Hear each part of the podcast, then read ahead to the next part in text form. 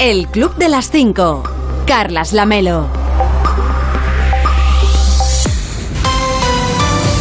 ¿Qué tal? Muy buenos días. Son las 5 de la mañana, son las 4 en Canarias. Ya es 22 de junio. Quedan 185 días para acabar 2022 y solamente 32 para el próximo 1 de agosto. Le damos el dato, como cada día, por si a usted le interesa echar la cuenta atrás si es que tiene vacaciones. Hoy va a salir el sol a las 6 y 37 en Medio Cudello, en Cantabria, a las 6 y 57 en Oroso, en A Coruña y a las 7 y 6 minutos en Gerena, en el Corredor de la Plata, en Sevilla. Y para entonces, para cuando salga el sol, ya les habremos contado que...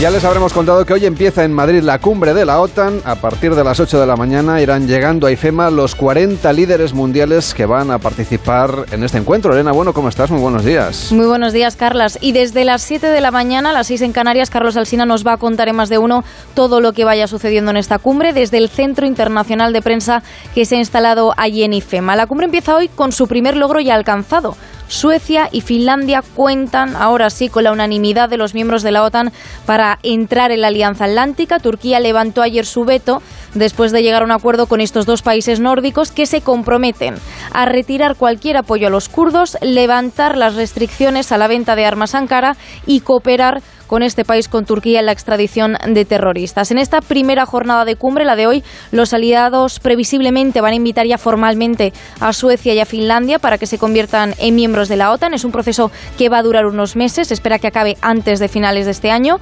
Y con su adhesión, la OTAN se expande hacia el este, hacia Rusia, justo lo que Putin quería evitar, como recordaba ayer el secretario general Stoltenberg, pero es lo que ha provocado con la invasión de Ucrania. De esta cumbre de Madrid va a salir también el nuevo concepto estratégico que marcará las líneas de actuación de la alianza para los próximos 10 años y el cambio más destacado respecto del último concepto estratégico, el que se firmó en la cumbre de Lisboa ya por el año 2010, es el estatus de Rusia. En el documento firmado en esa cumbre de 2010, hace 12 años, Moscú aparecía como socio de la OTAN. En el que se va a firmar en Madrid este año, aparecerá como principal amenaza para la seguridad de los aliados.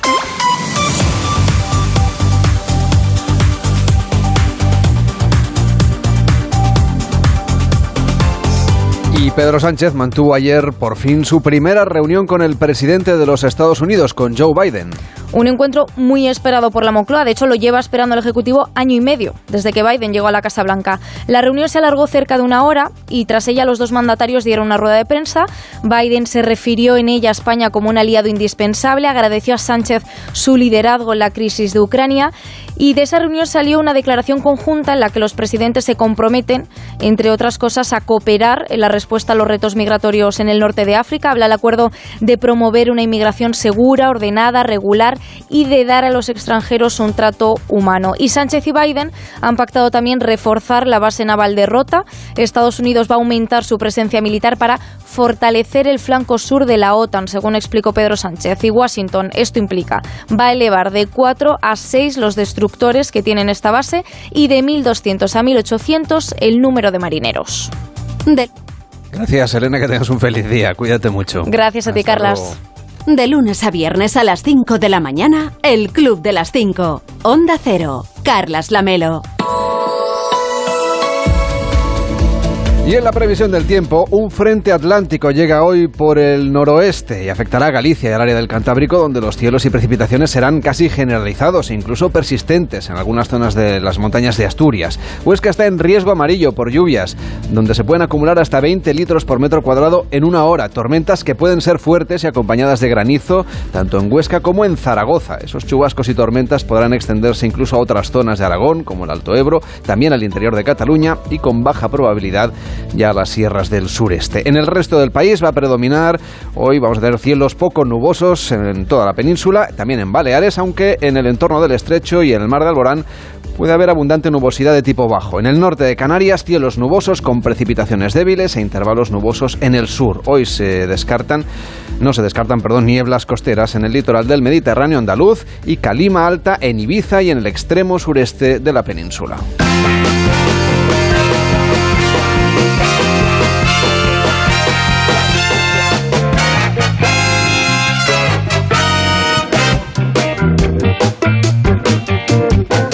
Estamos en el club de las 5, de las 5 y 5, de las 4 y 5 en Canarias. Recuerde que el viernes nos jugamos España a cara o cruz en el WhatsApp en el 676-760908. 676-760908. Puede mandarnos una nota de voz de WhatsApp porque queda menos de un mes para resolver cuál es la comunidad autónoma que gana, que parece bastante claro pero también cuál puede ser la segunda, la tercera, la cuarta, la quinta, en fin, el top 5 si usted quiere. 676-760-908, el WhatsApp del Club de las 5. Apuesta cara o cruz por la comunidad autónoma que usted elija. El viernes lanzamos la moneda en su nombre. Si ha acertado serán 10 puntos para esa comunidad, si falla solamente 5 por haber participado. 676-760-908. 908. Hola David Cervello, ¿cómo estás? Buenos días, no ha dicho nada Biden del concurso, si quería participar. Eh, creo que quería Wisconsin y cara. Por eso te digo, digo, igual participa, igual tiene una monedita ahí de, centavos o alguna cosa y, quiere participar el sí, es verdad que tenemos la suerte de que el euro es una moneda. Si tuvieras que lanzar un dólar, pues sonoramente pierde mucho el concurso. No es muy radiofónico. Un billete no... no... es radiofónico, además que esa gente, claro, saca billetes y, y para pagarte, bueno, pues un periódico, pues te sacan ahí 5 o 6 billetes, pues bueno, en fin, es lo que nosotros somos más de moneditas y nos sirve eso para tanto para el café, las mías, eh, como para el concurso, la tuya, una vez a la semana. Bueno, va, vamos a desear buenos días, va, que estoy... Está bien, está bien. ¿A quién se los das hoy? Pues vamos a ver, a la gente que empieza a hacer bromas eh, interesantes. Vamos a ver, eh, se van sabiendo más detalles de ese evento del fin de semana, eh, del mundo de la, de la, juventud, la, la, chavalería, esas cosas que son los Hombre, streamers. A ver, chavalería ya... Bueno, perdona una cosa... Yo es que ya tengo una edad... Que los años van sumando para todos, ¿eh? Sí, pero bueno... También para Ibaiyán. Yo lo veo desde la distancia y esta juventud hacen las cosas estas del streaming y del Twitch y esas cosas y bueno, montan grandes eventos en este caso, pues era, era una velada de, de boxeo con, con muchos ahí en el ring, con muchos duelos y la, bueno, no solo con, con récord de, de, gente simultáneamente delante de, de, una pantalla, en este caso de, de, Twitch, sino que además, pues los invitados tenían gran parte de, de protagonismo, ¿no? Y tanto fue así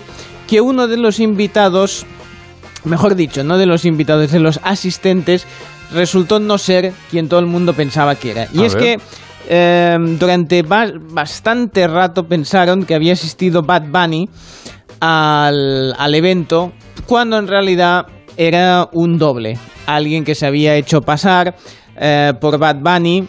A ver, digamos que cada vez. A ver, tú mismo, si te pones una gorra y unas gafas de sol, es lo que te va a pasar decir. por Bad Bunny. Bueno, tienes que tomar un poco más el sol. Es lo que. Sí, no, no, yo no paso por ninguno de estos. Eh, pero, no te creas, te das un aire, ¿eh? Bueno, claro, con gafas de sol, tapado, eh, solo me ve en la punta de la nariz, pues igual, igual puedo dar el. ¿El qué? Estás muy blanco, ¿eh? no, has tomado el no, sol. No, yo, no, mira, en verdad parezco blanco, pero si me quito el reloj de correr, veréis lo que es ser blanco, porque ahí sí que tengo la línea. En fin, uh, bueno, que era todo una, eh, digamos, una, una broma que había organizado un youtuber, como no. Uh, para, para ver si los conseguía colar. Lo divertido de todo esto fue que mm, lo habían hecho también, habían alquilado coches caros, etcétera, la ropa para que pareciera tanto a Bad Bunny que eh, en un momento se manchó y pensaron que tenía que ir a comprarse pues ropa nueva. Intentaron ir a unos grandes almacenes y fue tanto el revuelo que se montó porque todo el mundo sí, ahí mm, se pensó que era Bad Bunny quien estaba yendo a las tiendas que les fue imposible comprar la nada, ropa o cualquier cosa mm, así de, de, improviso. Así que, bueno, igual que hay muchos youtubers que intentan ir a comer gratis a los restaurantes para una buena crítica o una reseña, pues igual ahora se pone, se pone de moda esto de disfrazarse, parecer que, que seas un que seas un influencer a ver si consigues pues que te hagan un especial, que te cierren la tienda o lo que sea. Bueno, luego a la hora de pagar ya veremos si la cosa sigue en broma, es falsa o verdadera.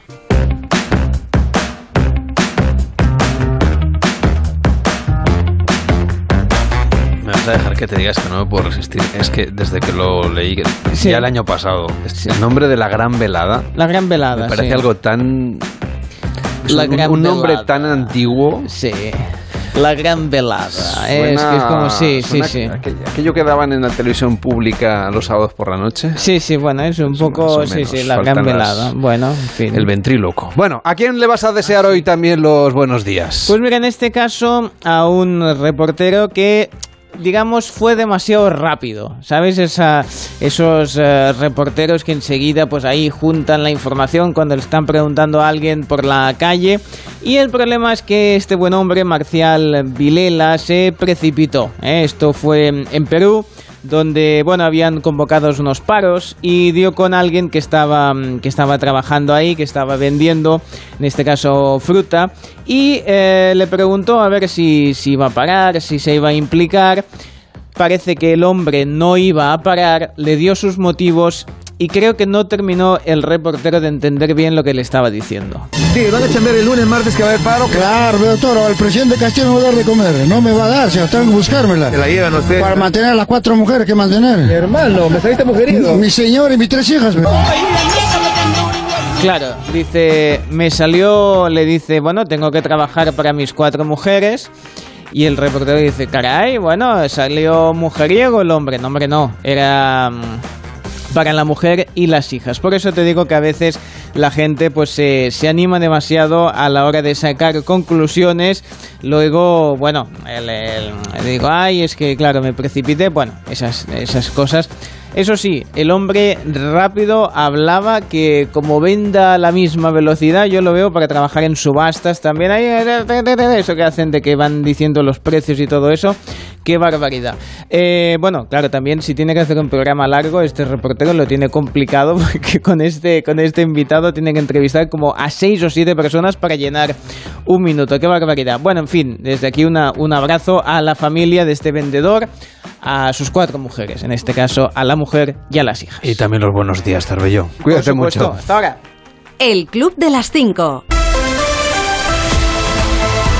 Y en deportes el triunfo de Rafa Nadal demuestra que sigue fuerte pese a su lesión y pese a que los partidos son sobre hierba que son especialmente complicados. Edu Pidal, ¿qué tal? Buenos días. Hola, Carlos, buenos días. Victoria importante porque Rafa Nadal llevaba sin jugar en hierba y en Wimbledon desde 2019, tres años sin pisar esa superficie. Ayer fue una toma de contacto con victoria en el primer partido ante el argentino Francisco Cerúndolo. 6-4, 6-3, 3-6, derrota en el tercer set y 6-4 en el cuarto, en segunda ronda, se enfrentará al lituano Berankis, pero el propio Nadal hablaba de lo importante que era ganar ayer. Me he podido mover sin limitación, con lo cual eh, esto sí que es lo más importante, mucho más que ganar un partido.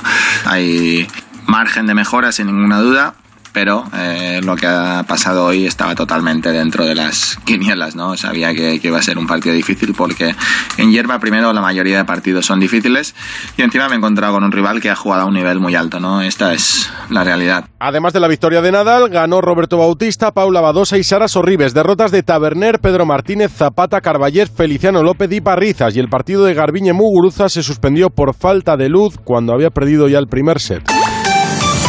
De lunes a viernes a las 5 de la mañana, el Club de las 5. Onda Cero. Carlas Lamelo. Hoy en Onda Cero.es nos cuentan que el presidente de Estados Unidos, Joe Biden, ve a España como un aliado indispensable. Biden se ha reunido con el presidente Sánchez antes de participar en la cumbre de la OTAN. Allí han acordado mayor presencia de tropas y destructores americanos en las bases españolas. Ya por la noche, el rey Felipe daba la bienvenida a los dirigentes de la alianza, que se van a reunir desde hoy en Madrid, con la invasión de Ucrania como asunto principal.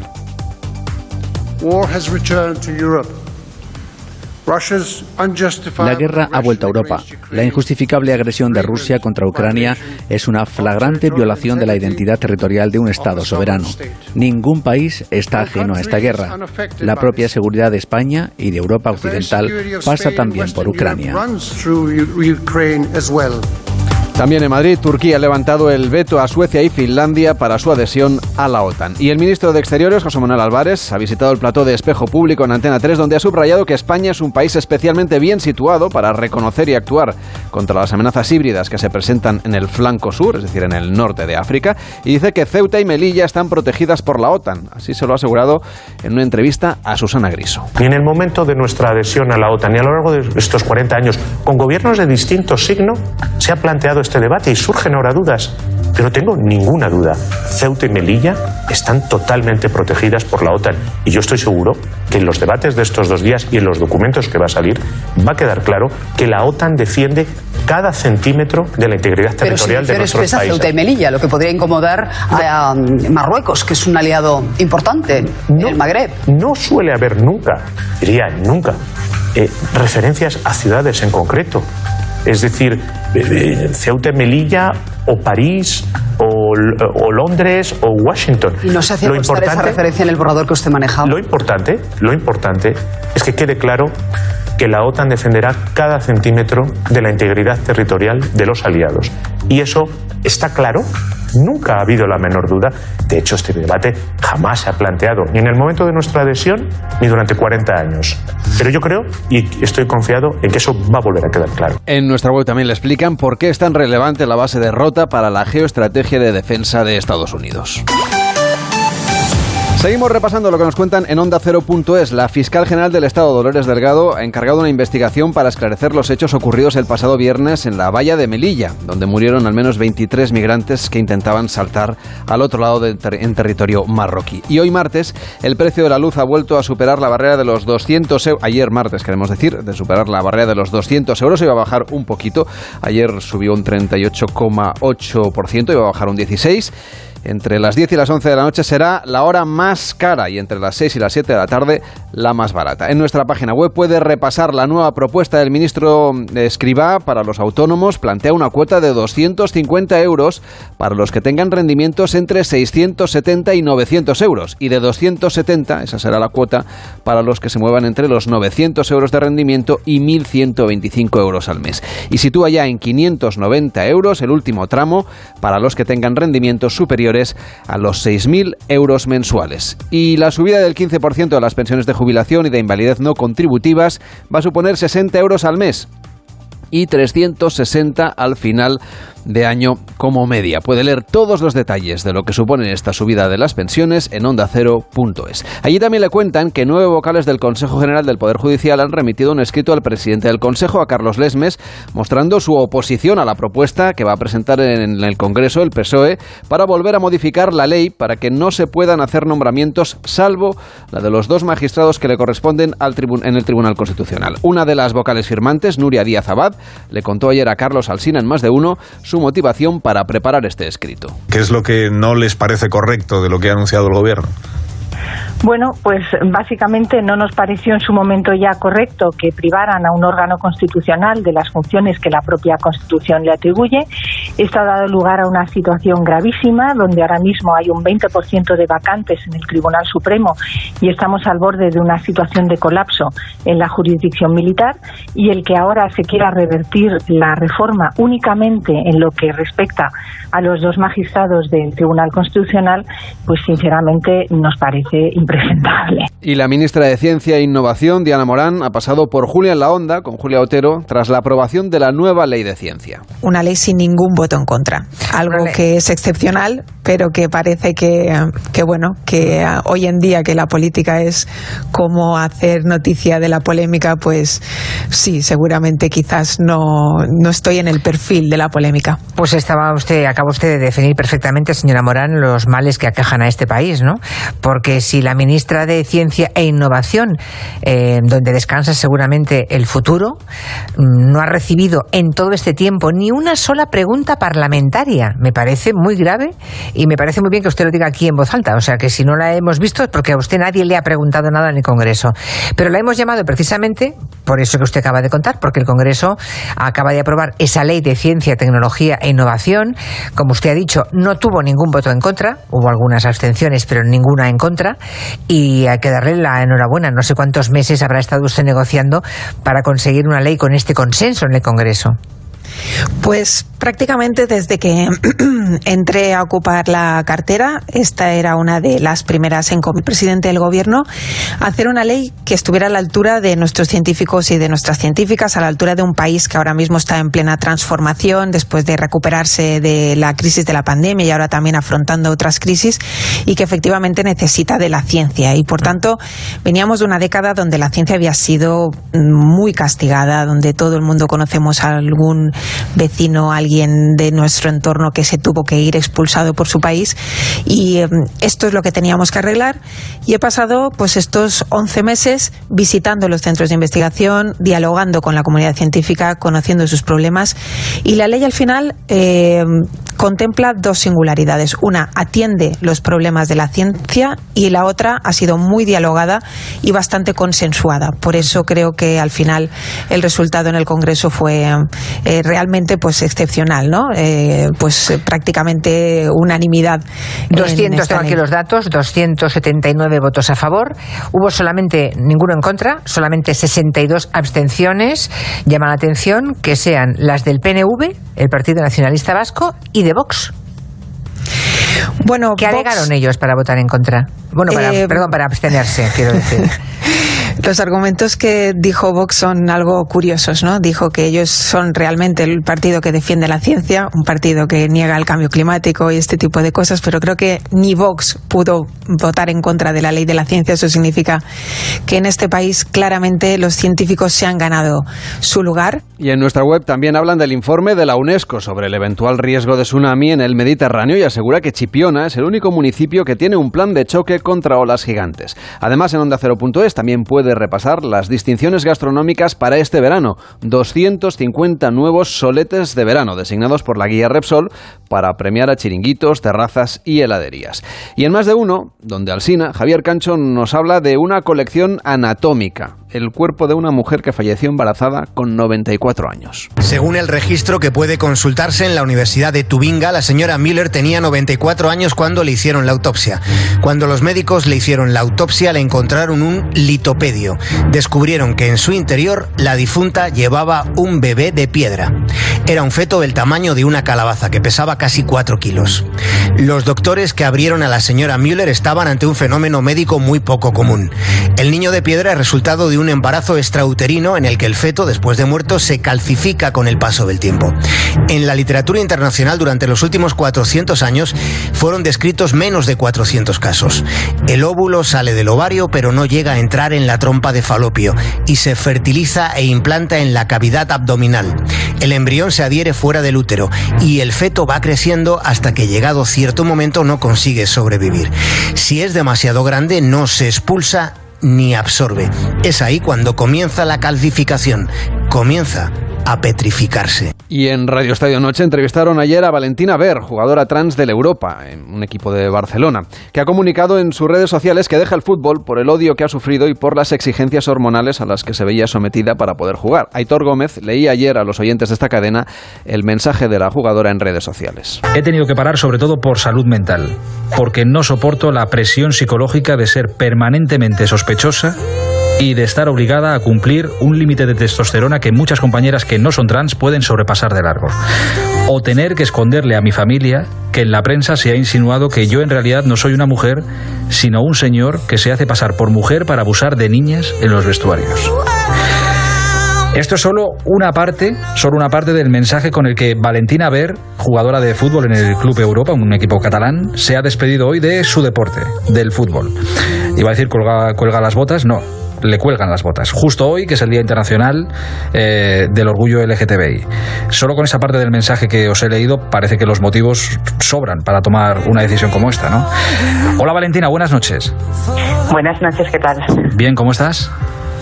Eh, bien, cansada, pero bien. Em, ¿Ha sido un día difícil o es un día liberador? Es un día intenso, mm, liberador por supuestísimo. Mm, doloroso no tanto, porque ya llevo meses trabajándolo, así que tampoco ha sido tan, tan doloroso, pero sí que intenso, sí. ¿Han sido cuatro años? Sí, efectivamente. Cuatro años es mucho tiempo, ¿eh? Sí, es mucho tiempo, sí, sí, total. Eh, tiempo en el que también he disfrutado y en el que también creía que, igual podía conseguir eh, hacerme hueco y estar más a gusto, ¿no? Pero bueno, al final la realidad es la que es la que he contado. Puede escuchar el testimonio completo de Valentina Ver en onda Cero.es y por supuesto en nuestra aplicación. Bueno, sí, sí, a ver, sí. Bueno, muy interesante. Señor Vidente, ¿cómo está? Bien, muy interesante todo esto que contaban de, de los niños, de, la noticia de, la piedra. Yo me, deja, han dejado de piedra eh, con esto. Eh, es impresionante, una señora de 90 y años eh, que tenía un, un niño de piedra. Eh. Bueno, sí, sí, muy interesante. Eh. Luego dicen que yo aquí hablo de cosas extrañas eh, cuando... Curiosidades científicas, cada día nos Sí. sorprenden con historias. Bueno. Aprendemos muchísimo escuchando más de uno. No, por supuesto, yo aquí les cuento cosas que pasan, como le dije, que Nadal no iba a tener un debut sencillo, pero que a pesar de eso iba a conseguir avanzar. No hicieron falta tantos sets como usted dijo. Bueno, pero era un poco para que se andase con cuidado y intentase centrarse, porque la cosa podía ser... usted com- de coach de deportistas. Claro, claro, hay que, hay que ir así poniendo la información, porque entonces condiciona a la psique. Eso es la programación vidente neurolística. Consiste en que usted va visualizando lo que va a pasar y entonces el cuerpo reacciona de una forma eh, que hace que estos jugadores funcionen. Eh, ya le dije que tuviese cuidado con la hierba, que le podía sentar mal, eh, pero bueno, de momento va, va avanzando ronda, eh, muy de blanco, como tienen que ir todos. eh, lo que se gasta es muy poco ecológico este torneo, porque tienen que gastar mucho en lavadoras y todo esto. Una para cosa, ir- es muy estético el torneo de Ah, sí, claro, si es usted seguidor del Real Madrid, pues por supuesto, porque los ve todos de blancos Oiga, y no dice... todo lo blanco tiene que ser del Real Madrid. Bueno, pero Rafa Nadal es merengue, con lo cual él está encantado de, de blanco, como es muchos. tema, pero- Bien, bueno, a ver, déjeme contarle cuatro cosas del incienso, que es muy importante que nuestros ah, escuchas eh, nos estén, eh, sepan de estas cosas. Vamos a ver, el incienso eh, es, es, es muy importante porque a través del incienso podemos educar nuestros sentidos. Por ejemplo, hay unas culturas eh, que hacen un arte que la gente se reúne en grupo eh, para, para darle al incienso, le dan al incienso y se llama codo. Eh, esto es en cultura oriental es el codo. eh, digamos que... Codo no es... Bueno, una parte del cuerpo, sí, ya hay gente que habla por los codos y hay gente que usa el incienso. ¿eh? Bueno, pues entonces lo que hacen es como un juego en que se tapan los ojos ¿eh? y entonces lo que hacen es les hacen oler cositas. ¿Eh? bueno, que son, son inciensos, ¿eh? no es que diga, bueno, ¿a qué huele esto? Bueno, esto es que se me ha escapado un cuesco, no. A ver, estamos hablando de inciensos, por ejemplo, tienen que acertar si es dulce, que es el amai, el amargo, que es el nigai, el picante, que es el coray, el ácido, que es el supai, y el salado, que es el shio caray, ¿eh? para caray, para que vea que de vez en cuando les digo cosas interesantes. Ahora usted se ha picado y ahora nos va a venir aquí Bueno, a claro, instruir. porque aquí están diciendo que yo digo cosas de, de- de los astros y todo eso, y bueno, eh, les aporto datos interesantes. A ver, los nacidos el 29 de julio, ¿cuál es el número de la suerte? El 29. Número, a ver, 9 y 2, 10, o sea, el 1. 9 y 2, 10. Claro, si es que si ya las matemáticas ya no vamos bien, 9 y 2, 11. Ah, me canchis. Sí, 11. 1 y 1, 2. Me ha pillado usted fuera de Con lo cual, el número es el 2. ¿eh? Bueno, a ver, los puntos fuertes. A ver, ne- pa- para trabajar aquí no hacía falta sumar bien, ¿eh? Bueno, a ver, porque Na- digo, Nadie me hizo una prueba. no de le he pedido una raíz sentarme aquí. cuadrada, le he pedido que sume a el 2 y el Una raíz 9 cuadrada. y me dice Lo 10. lleva usted claro. A ver, bueno, a ver, puntos fuertes. Son vitales, eh, son divertidos y son infantiles. Bueno, está bien porque en días como hoy ha nacido gente que me lo pone aquí que no conozco a nadie, con lo cual no le puedo dar ningún tipo de información. Bueno, actor Alejo Sauras es el único que conozco un poco. Todos los demás es gente que la conocen en su casa. Bueno, los puntos débiles, eh, pues que son pasivos y son, atención que esto no me lo habían puesto hasta ahora, son postergadores. ¿eh? Que es que les gusta tener muchos pósters en casa. Bueno, ¿eh? que les- los que dejan todo para, para mañana. Bueno, y que cuelgan muchos pósters en casa. Le dejo con una meditación para que vaya... Buena falta me hace, a ver ¿eh? si Para que recupero mi agilidad aprenda mental para sumar. que 2 más 9 no son... La meditación dice... Es que no sé en qué estaba pensando. Si quiere que le diga la verdad, estaba viendo lo del, lo del codo. Que da que suenan los pitos Venga, y medite, me medite, venga. En este mismo momento, alguien está volando. Toma ya, esta es buena.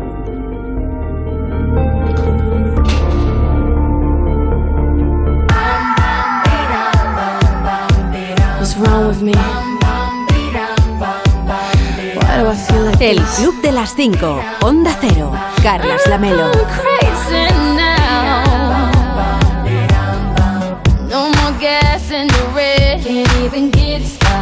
Nothing heard, nothing said, can't even speak about it. I'm alive, I'm my head, don't wanna think about it. Feels like I'm going insane, yeah.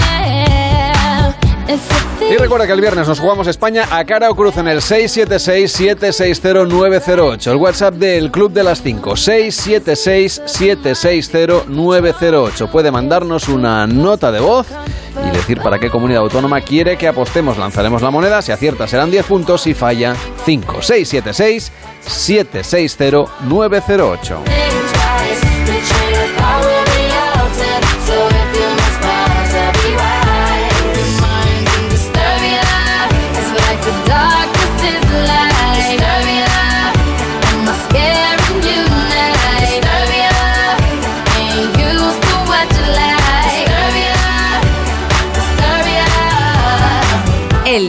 Las 5.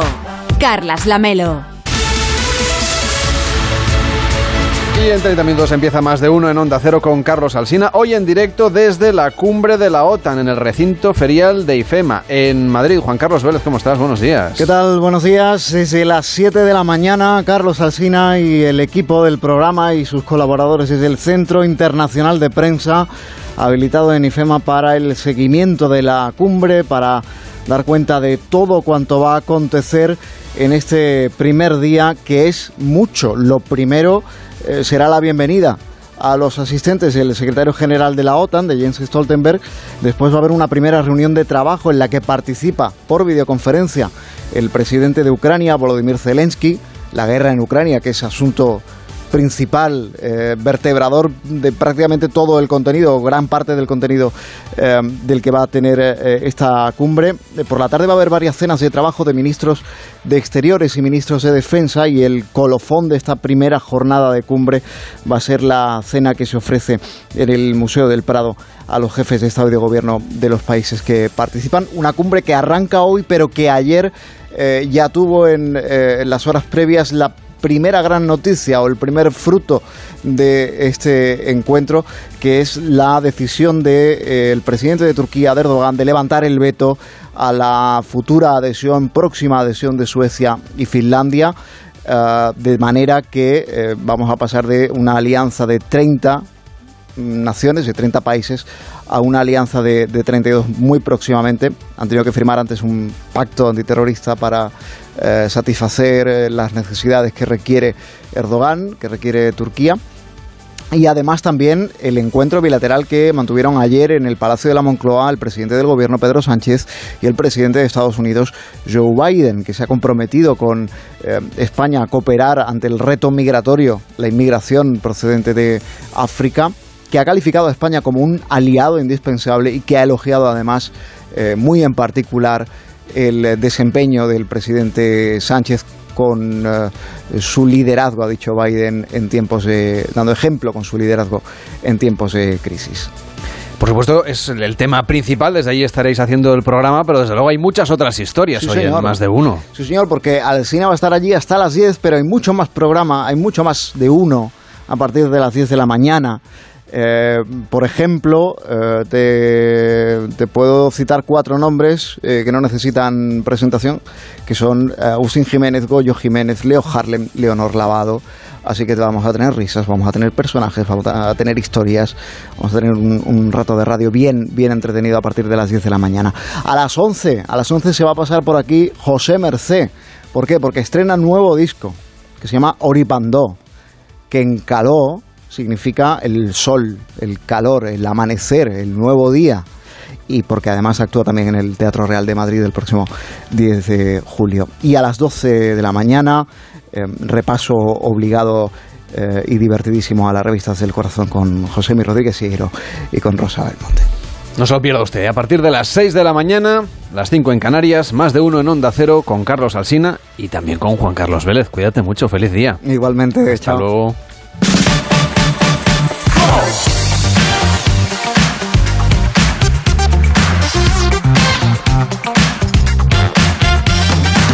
Y en la televisión, pues claro, también están hablando de la cumbre de la OTAN. Sí, sí, sí. Sí, sí, casi más como dificultad añadida para llegar a, a los platos, eh, como le pasó, por ejemplo, a Lisa Beni en Más vale tarde. Y creo que un ejemplo eh, de lo difícil que está siendo moverse estos días por Madrid lo tiene Elisa Beni, que ha venido con la comida a la yugular, porque... A ver, porque se ve, se ve vacío por donde van las comitivas, lo que no se ve es lo que hay en los laterales de Castellana, que es donde están los coches encima unos donde encima de están unos otros. encima de otros, ¿no? Entonces, bueno, los navegadores no sirven, que es un poco la pelea que yo he tenido con el taxista, ¿no? Los navegadores no existen porque a los navegadores no les comunica Biden cuándo va a salir ni a qué hora, ni en qué hoteles están, ni a dónde van. Y entonces, claro, marcan rutas, eh, pero marcan rutas que son absurdas tal y como está la ciudad, ¿no? Sí, sí. Bueno, eh, una cosa es darle conversación al taxista, la otra es, claro, decirle, oiga, conecte eh, el, el navegador que sepa por dónde está Biden y por dónde se puede ir en helicóptero, Está ¿no? complicada la cosa. Está eh, complicado, claro. Tal día como, Sí. como ayer y como hoy y como mañana. Bueno, esto va a ser, es que es un evento, un evento interplanetario que dicen. En la noche de Eva Soriano, en la primera, Arturo Valls confirmaba que no solo es conocido en nuestro país, sino también en Uruguay. ¿Tú sabes, ¿Tú sabes la movida de Uruguay que tengo yo con Uruguay? No, o sea, no sé nada y tienes toda mi atención. Pues mira, eh, en Uruguay eh, yo lo, eh, lo peto. O sea, resulta que en Uruguay soy una estrella allí. Eh, entonces, de hecho, hace poco estoy haciendo más singer, más singer Uruguay ¿Sí? como máscara yo. Porque se ha emitido durante seis años el Ahora Caigo Y eres una estrella en y me Uruguay. resbala, se emitía en prime time, en, una, en dos cadenas a la vez se emitía, me resbala y ahora caigo. Entonces la gente loca con el ahora caigo. Entonces yo llegué allí, me, me, me propone hacerse una máscara, llego al aeropuerto y a la gente me empieza a saludar, el taxista, oh, usted es el... el es Arturo. Es Arturo Valls, el conductor español, por favor, aquí le vemos todos los días, por favor. Un cariño, la gente loquísima. De hecho, cuando me, cuando me descubren y me quito, me quito la máscara, feliz. la gente loca, el presentador emocionado, ahí me miraba ahí, me tenía al lado, digo, ¿pero esto qué es? Eres tú. Una locura. Y entonces, justamente esta mañana, ¿Sí? me ha llamado a mi repre que van, han comprado ya los derechos para hacer la versión uruguaya de La Hora Caigo. Entonces me proponían irme allí una semana a hacer algún programa, a hacer un especial. Entonces, a lo mejor podría recuperar, o sea, podría volver. Espérate, te vas a hacer las Américas, que eres de el alguna Julio manera, Iglesias del sí, sí, sí. entretenimiento. ¡Ojo! Bueno, tiene ahí su posibilidad y también me, me quedo con la ronda de chistes que hicieron, en este caso chistes sobre... con, no solo escuchábamos a Arturo Valls, sino también a Leo Harlem, a Martina Klein, sobre parejas, matrimonios. De pareja. ¡Vamos, Arthur! cariño, cariño, eh, ¿crees que voy muy maquillada? Y dice, hombre, si vas a matar a Batman, no. Muy bien. Leo, vamos. Bueno, voy yo. Vamos. Una mujer que le dice a su marido, cariño, mañana es nuestro aniversario y voy a matar un pollo. Y dice, ¿y qué culpa tiene el pollo? Mata a tu hermano, que es el que nos presentó. Pablo, siguiente. Una mujer le dice a su marido, eh, ¿ves ese borracho? Pues es mi ex. Lo dejé hace 10 años y miro a la hora. Y dice la otra, joder, ¿y aún lo sigue celebrando? Martina. Bien. Uy. Tía, tía, tía, he conseguido que después de 10 años mi chico me hable de matrimonio. Dice, no me digas, ¿y qué te ha dicho? Dice, pues que tiene mujer y tres hijos. Sí, vaya chasco. Bueno, está bien, está bien. eh, Estas ronditas de chistes siempre vienen bien. Por cierto, en, las, en la microsección que, vamos, que estamos ya estrenando aquí, que es ¿Dónde está Santiago Segura hoy? Porque, claro, o sea, es como Wally, va apareciendo ahora ya Porque por todo tiene que promocionar la película. y, y es ya parte de historia de nuestro país, con lo cual está muy bien que lo haga. Pues ha sido en el intermedio. Y ahí recordaban sus anteriores pasos por el programa y le ha metido un poco caña a Wyoming, desde la admiración, por supuesto. Joder, ¿qué, qué pasó? Te fue muy mal durante una temporada en el cine y te quedaste canino. Hombre, no, pero no, no, es que no pesan los años, pesan los kilos. Efectivamente. Bueno, ¿y por qué no me has vuelto a llamar desde Torrente? Si te ha llamado. Claro, es que la, pregun- la pregunta, pero, Lo he contado antes, ¿verdad? Claro, lo has contado. claro. Es que está. eh, de- dice. ¿Quién no, es? me dijo. Vamos a ver. Si No, no, no. pasa nada, dice. Es que además me dijo el cabrón, dice. Es que un rodaje es mucho curro, además si tengo que hacer el intermedio por las tardes. O sea, el tío es fiel al programa. Eso es que fiel al programa. que, que le debéis todo a Wyoming. Es que esto es la leche. Se Me ponen esa vida. mierda de pregunta ahí, que lo acabo de contar y tengo que hacer aquí el deteriorado. ¿Quién es toda esta gente? ¿Dónde está mi caballo?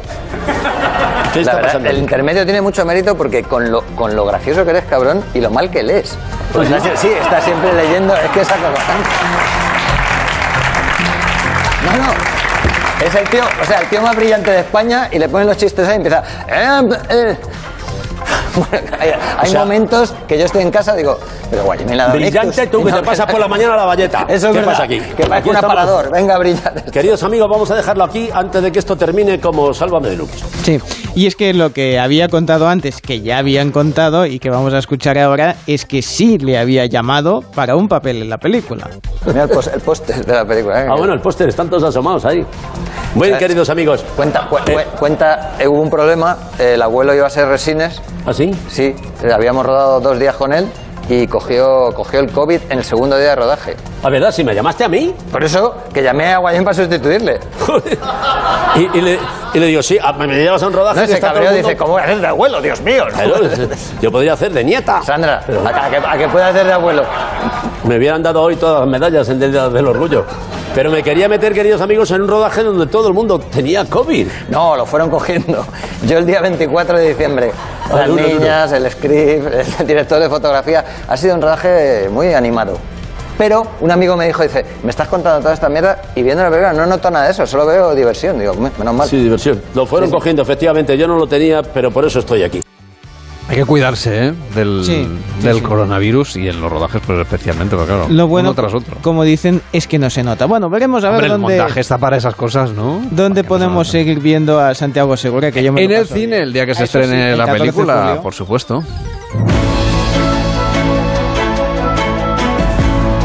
El Club de las 5.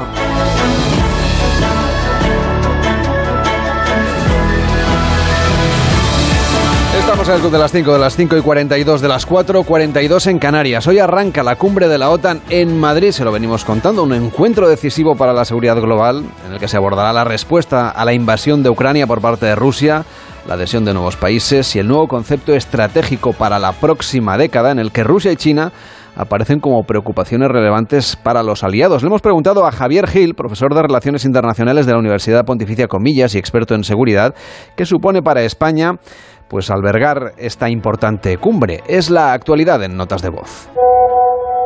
Bueno, pues eh, yo diría que dos, dos la, respuesta tiene dos partes.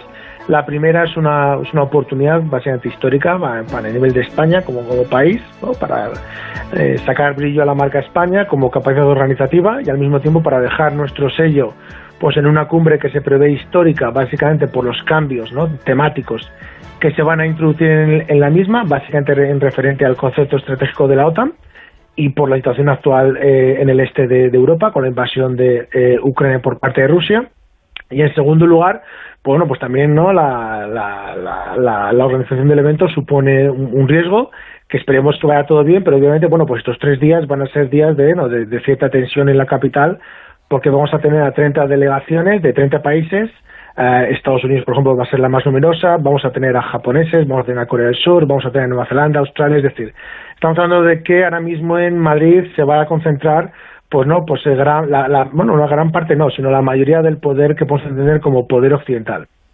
Y por lo tanto, digamos que esta parte de la seguridad va a ser fundamental, eso lo van a sufrir sobre todo quienes viven en Madrid, pero llevados, digamos, al terreno de la diplomacia. Le ha tocado a España, pero porque de manera rotatoria así iba a ser, antes incluso de la, de la guerra en Ucrania.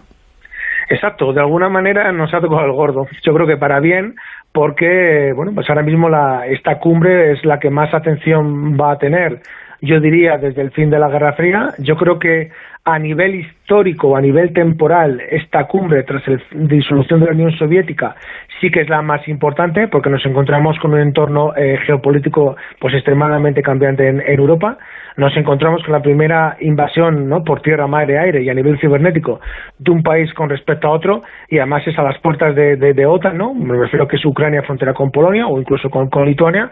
Por lo tanto, a nivel histórico ah, y temporal sí que va a ser eh, muy importante y a nivel temático, pues vamos a ver qué consensos alcanzamos, porque yo creo que es otro debate que tenemos que tener, ¿no? ¿Qué consensos alcanzamos sobre hacia dónde debe ir la OTAN, hacia dónde debe ir nuestra capacidad defensiva y hacia dónde debe ir nuestra capacidad de disuasión en referente sobre todo al flanco oriental, que es creo donde se va a centrar los esfuerzos de la, de la cumbre, y vamos a ver si, si las iniciativas españolas de querer poner más atención en el flanco sur de la OTAN pues acaba germinando o no, que yo creo que es otro otro debate que habrá que habrá que, habrá que analizar en el futuro. Ese concepto estratégico que es lo que se va a discutir y ya estaba previsto así antes incluso de la ocupación de territorio ucraniano por parte de tropas rusas y de esta invasión que, llevamos sufriendo desde, desde el mes de febrero, lo que es evidente es que este concepto estratégico es un en fin, es un, argot eh, OTAN que no sé si entiende la mayor parte de la ciudadanía. No sé me gustaría que lo pudiéramos explicar para que la gente entienda exactamente de qué estamos hablando cuando hablamos de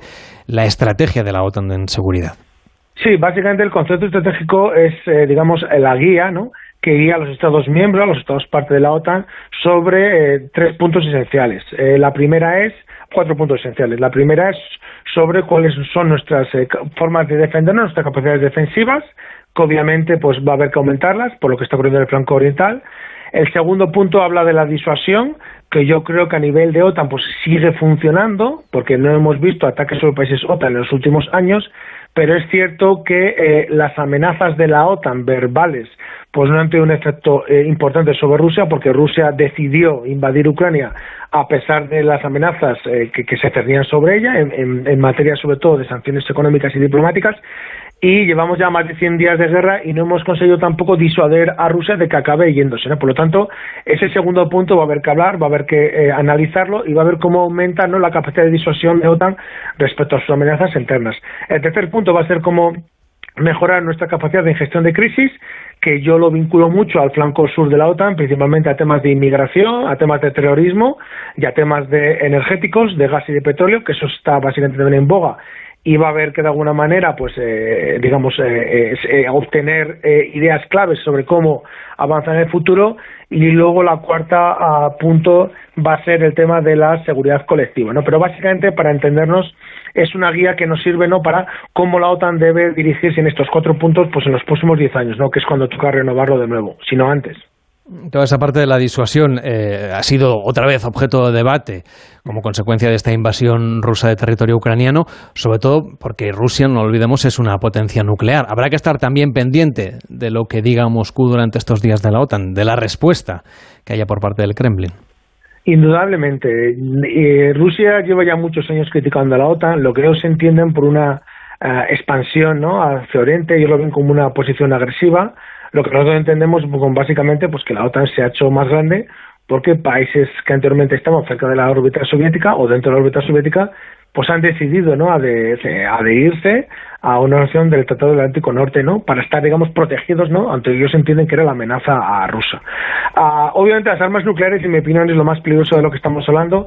Se ha subestimado en el pasado mucho su posible uso y al mismo tiempo su, como su posesión pero yo sí diría que en los últimos años en Europa, pues ahora mismo estamos en el momento de máximo riesgo más elevado de un posible uso ¿no? de, armamento nuclear eh, limitado. Básicamente porque Rusia, ya desde el inicio de la guerra, en un principio las introdujo en el debate, amenazó con el despliegue de armas eh, nucleares en las fronteras con países OTAN, ha amenazado también con su uso de armas nucleares y básicamente intentó disuadir a los países europeos ¿no? de que cortaran el flujo de armas a Ucrania. Eso no se ha producido y yo creo que aquí hay un dato relevante que comentar, es que básicamente según la estrategia de, eh, nuclear rusa, Rusia contempla el uso de armas nucleares de acuerdo en dos supuestos. ¿no? La primera es si hay una, una invasión, una invasión por, contra Rusia y la segunda si existe una amenaza existencial contra Rusia. ¿no? Y yo creo que es aquí donde más habría que enfatizar, ¿no?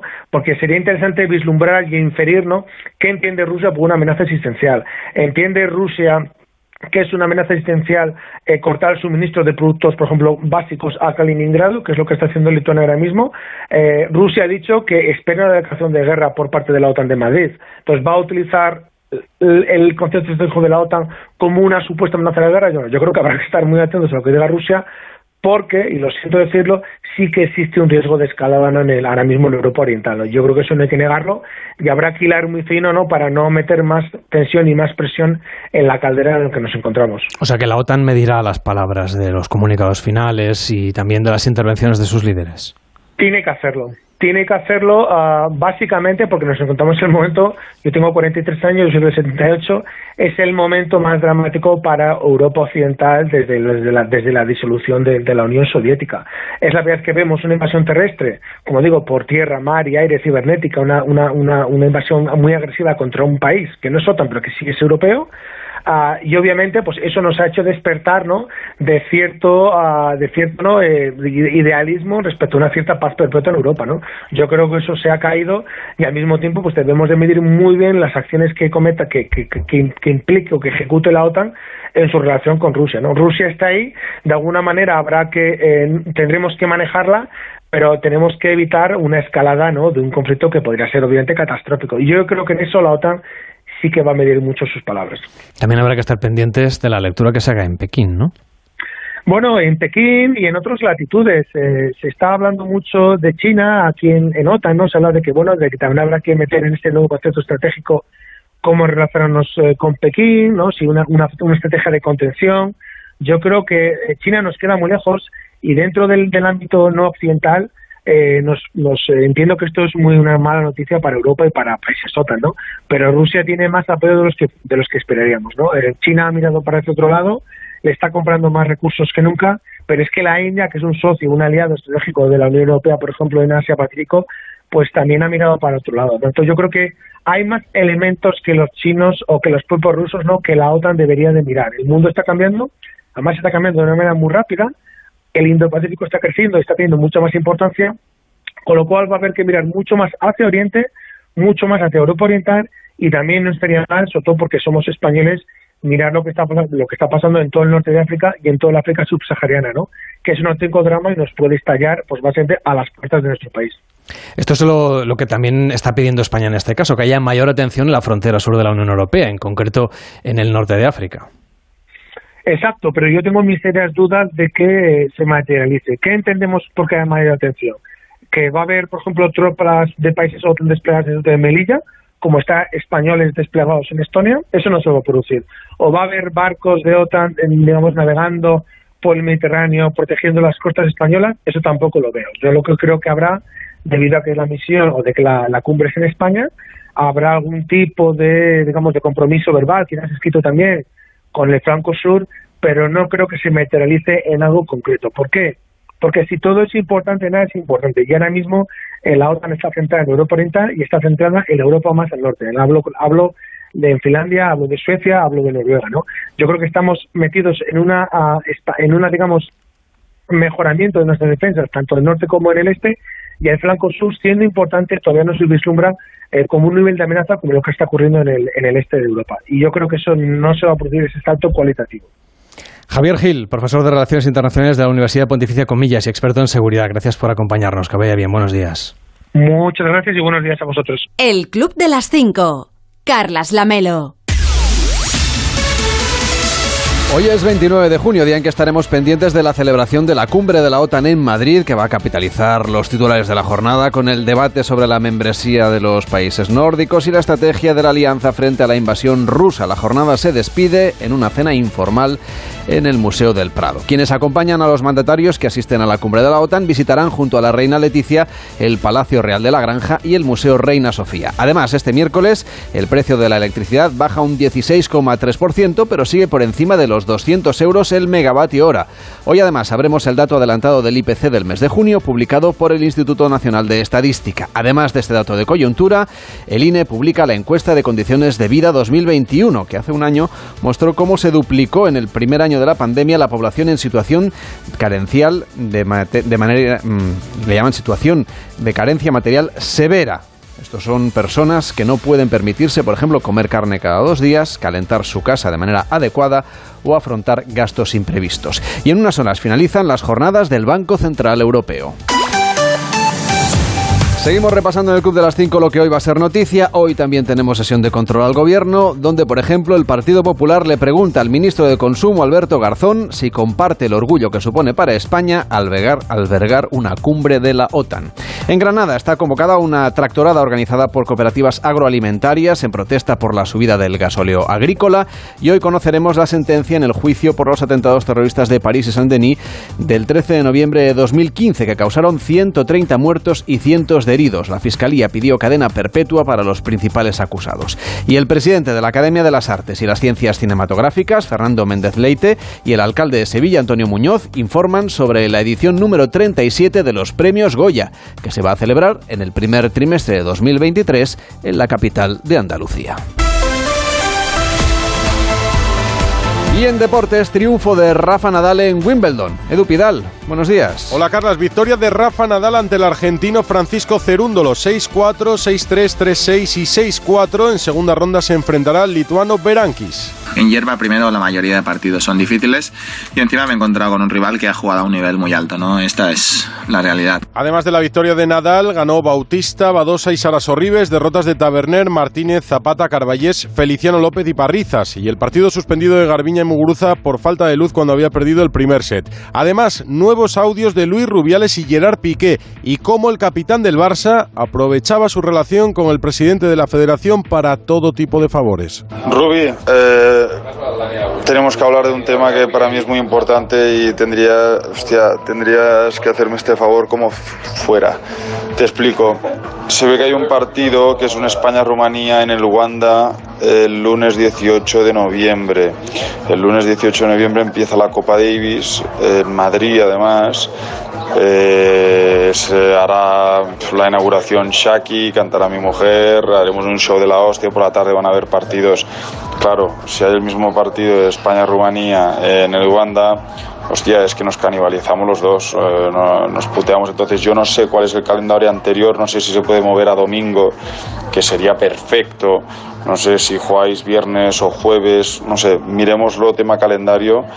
Pero sé que aún no habéis empezado a vender las entradas, entonces creo que sería posible poder moverlo.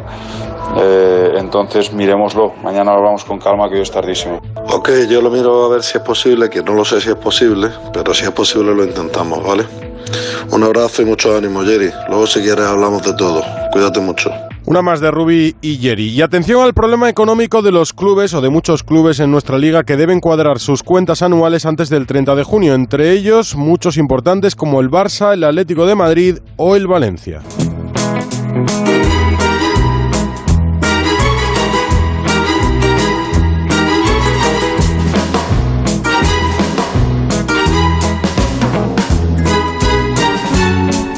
Pues nos vamos a tomar el café para acabar el Club de las 5 de hoy, que es 29 de junio de 2022. 9 más 2, 11. Número de la suerte. Aún estás con eso, El ¿eh? dos. Con lo del- sí. No, bueno, eso es porque entras al juego de... Yo, como no le contesto nunca, pues... bueno. Vidente. Sí, vamos a... mm, ¿Hay, hay monedas para, para el café o ya está Sí, la sí, cosa sí, sí. seca? Ah, Aquí, pues aquí, digo, aquí las puedo- tengo, aquí las eh, tengo. Va, va tirando a ver, si, a ver si tiro yo la moneda o, o qué pasa. Ha guardado una por si viene Biden a tomarse un café a las Bien, Ramblas. Pero bien, bien, bien, Creo que no tiene tiempo en la agenda. En la agenda no, no, no está previsto, ¿no? Ni- Bueno, en todo caso, que la gente nos envíe notas de voz para el concurso, que está la cosa ya muy emocionante en la recta final. Y, y mientras te comento que, bueno, por ejemplo, en Estados Unidos, ya que hablábamos de, de Biden, que... mm, bueno, está el tema de- del aborto pues muy candente. También en las redes sociales se ha comentado y se han incluso buscado alternativas. Y es que se ha hecho viral diversos eh, tweets, mensajes, eh, incluso vídeos, en los que mm, hay quien se ofrece para en los estados en los que de momento aún sí se estaría permitiendo, pues que las mujeres puedan usar el término irse de camping, que sería les ofrecen digamos el alojamiento, las instalaciones para que puedan irse de camping y así pues poder, mm, en este caso, abortar. Y están recomendando en Estados Unidos que no usen aplicaciones que registran los ciclos menstruales, porque sería una forma de que puedan saber, esto es casi el cuento de la criada, ¿eh? de que puedan saber, puedan tener los datos de si están embarazadas o no. Así que todas estas aplicaciones que te van registrando, que si las pulsaciones, que si no sé qué, no sé cuántos, al final es una información sensible que mm, puede tener consecuencias, por ejemplo, en este caso. Gracias, Terbello, por contarnos esta noticia. Yo te invito al café. ¿eh? Muy bien, yo te lo de- agradezco. sí, de sí. invitarte mañana. Tenemos de nuevo programa cuando sean las 5, las 4 en Canarias. Ahora empieza más de uno, recuerden, a partir de las 7 desde IFEMA, desde la cumbre de la OTAN con Carlos Alsina, allí en directo. Hasta mañana.